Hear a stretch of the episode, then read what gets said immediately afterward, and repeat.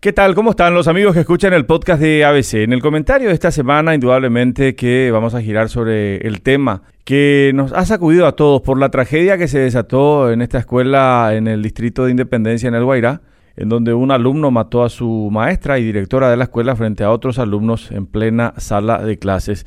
Inmediatamente ocurrido el crimen, surgieron diferentes propuestas sobre lo que hay que hacer en escuelas y colegios para dar más seguridad a alumnos y maestros. Se sumaron a otras ideas que estaban en curso, como la que coincidentemente había presentado horas antes el Ministerio de Educación ante la solicitud de directores de colegios públicos de intentar controlar lo que llevan los alumnos a clases dentro de sus mochilas. Por eso presentaron esa misma mañana la propuesta de las mochilas transparentes como un paliativo ante el aumento del consumo de drogas y la aportación de armas blancas o incluso armas de fuego dentro de las instituciones.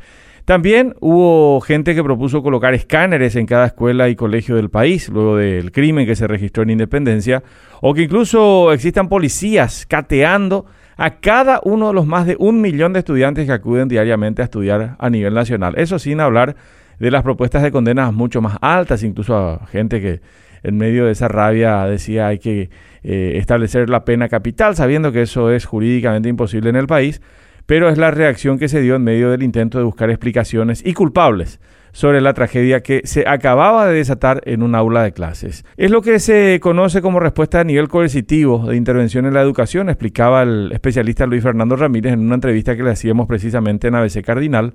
Crear leyes, castigar, reprimir, eh, son ya, decía, el, último eslabón. La mochila es el último paso eh, dentro de una escala. Es como pensar que algo hay que hacer, pero no, no sabemos muy bien qué es lo que hay que hacer. Estamos viendo solamente la punta del iceberg, nos decía. Hay que mirar lo que pasa bajo el agua para entender que la escuela no es diferente de lo que ocurre en el resto de la sociedad. Formamos parte de una sociedad que resuelve sus dificultades eliminando al otro, no, no conviviendo, discutiendo y planteando eh, debates.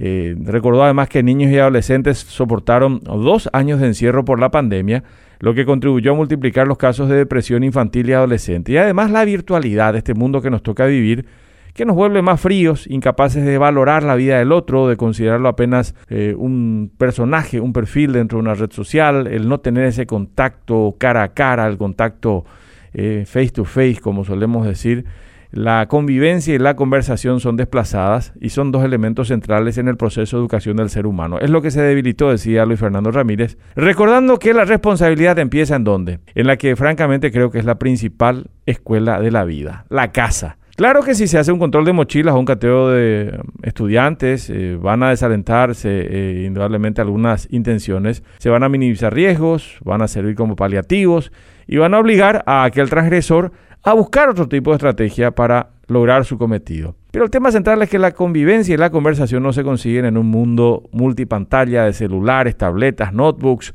televisores y podcasts. Se consiguen con el otro y a través del otro. Por eso, dejemos por un lado y por un momento nuestros dispositivos y tratemos de conversar con nuestros hijos. Esa es la principal responsabilidad de quienes trajimos personas al mundo. Hasta la próxima semana. Que pasen bien.